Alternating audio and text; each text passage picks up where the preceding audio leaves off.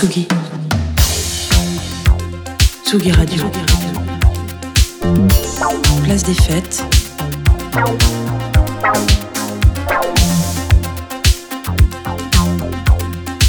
Les chroniques de Tsugi Radio. Salut Antoine Gaillanou. Et salut Antoine. Comment ça va? Mais ça va, ça va toujours très, ça va toujours bien en fait. Quoi, mais quel que soit mon état avant d'arriver, dès que je m'assois, hop. ça y est, C'est ça, c'est la, magie de- du studio de Tsugi Radio. On va décortiquer la musique d'un jeu vidéo comme euh, tous les mois avec toi. Premier extrait tout de suite pour se plonger dans l'ambiance.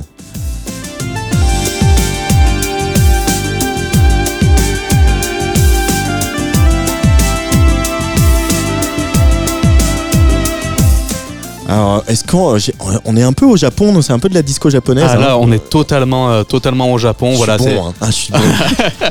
ambiance, euh, ambiance urbaine, ambiance euh, nocturne. Voilà, on fait ce qu'on fait, ce qu'on fait tous dans la rue quel- quelque part métaphoriquement. On s'y bat.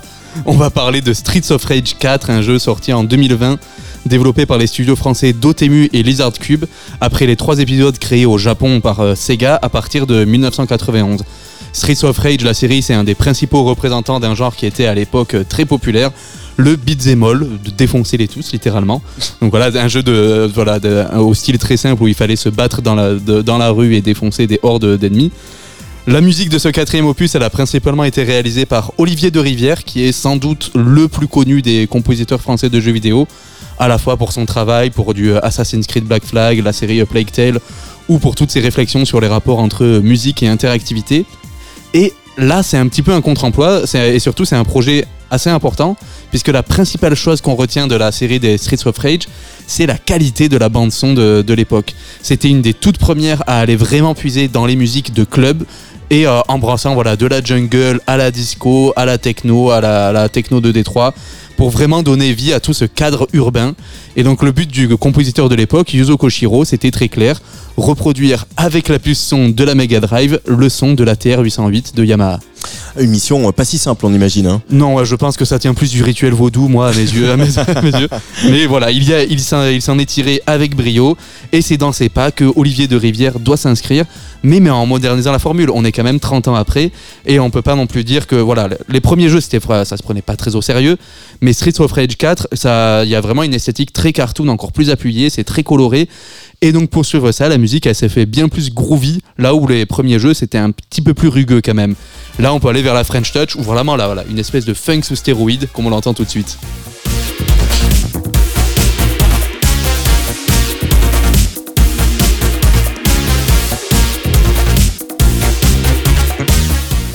Funky HQ le morceau.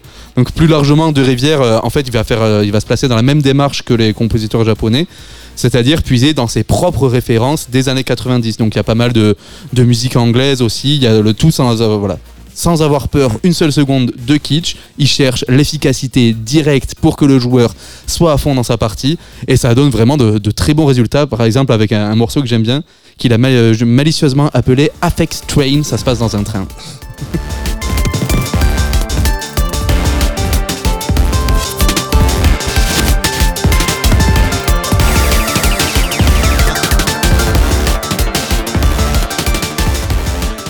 Ah ouais, on y est. hein. C'est vraiment, euh, c'est Afex Twin. euh, C'est ça, c'est troublant. Alors dans toute la musique euh, de ce jeu, c'est une sorte de bingo de musique de club finalement un peu Antoine. On peut clairement l'écouter comme ça. Chaque morceau va vraiment aller puiser dans un style. Va y avoir de la dubstep, va y avoir du, du dub, va y avoir de la, de la techno, de la funk, du disco. Voilà, c'est toute, une- toute la manière dont c'est construit. Mais il y a aussi quelque chose que je trouve très cool dans la démarche de construction de cet album, c'est la présence des nombreux invités. En fait, la répartition, c'est assez simple. Olivier de Rivière compose les musiques qu'on entend en jouant dans chaque niveau. Il y a son collègue Henri-Pierre Pellegrin qui s'occupe des cinématiques. Et dès qu'on arrive contre un boss, eh c'est une musique créée par un invité à chaque fois. Et euh, il y a quelques noms très prestigieux. Alors il y a des noms hors jeu vidéo. Je pense au producteur de funk américain XL Middleton. Mais il y a aussi des, des grands noms de la musique de jeux vidéo, comme la légendaire Yoko Shimomura. Je t'en parlais il y a deux mois pour la musique de Super Mario RPG. Et voilà, qui apparaît le temps d'une courte piste.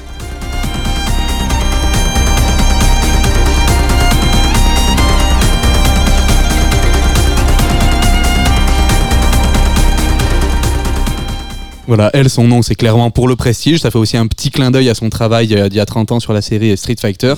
Il y a aussi des invités dont le choix était plus évident. Les deux compositeurs historiques de, des Streets of Rage. Motohiro Kawashima d'abord, qui est arrivé sur euh, Streets of Rage 2 et 3.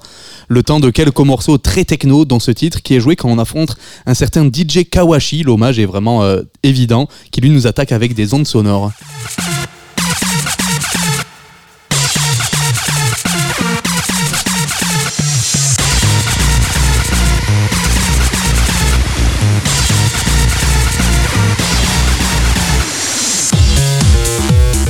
Ça aurait plairait à No One Famous. Ah, là, c'est sale, hein. là, c'est très sale. Et surtout, outre Kawashima, on a le retour de bah, son ami et collaborateur Yuzo Koshiro, le principal compositeur des trois précédents épisodes. C'est lui qui, crée, qui avait déjà fait le morceau disco qu'on écoutait euh, au, début. Et euh, voilà, si tu te demandes s'il a bien su s'adapter au ton plus euh, disco French touch de ce nouveau jeu par rapport à ce qu'il avait fait avant, la réponse c'est oui. Hein.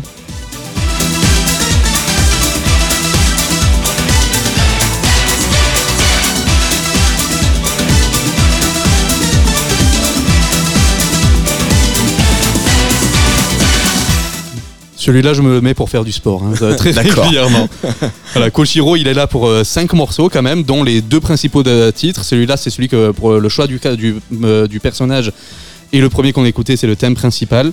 Et euh, voilà, s'ils sont autant mis en avant, c'est pour moi une raison très simple, je pense, c'est que c'est les meilleurs morceaux de la, de la bande son. C'est une grande réussite sur l'équilibre entre kitsch et efficacité pour vraiment un maximum de, de plaisir. Voilà, c'est pas du plaisir coupable, c'est juste du kiff. Là, j'ai pas de conclusion psychologique ou quoi que ce soit à aller chercher comme je le fais souvent. Non, non, là, c'est, on est là pour se faire plaisir et c'est très bien comme ça. Streets of Rage 4, développé par Dotemu et Lizard Cube. La musique est dirigée par Olivier de Rivière et la bande son est disponible sur Bandcamp via le label Mutant Ninja. Merci Antoine Gaillanou. Merci à toi.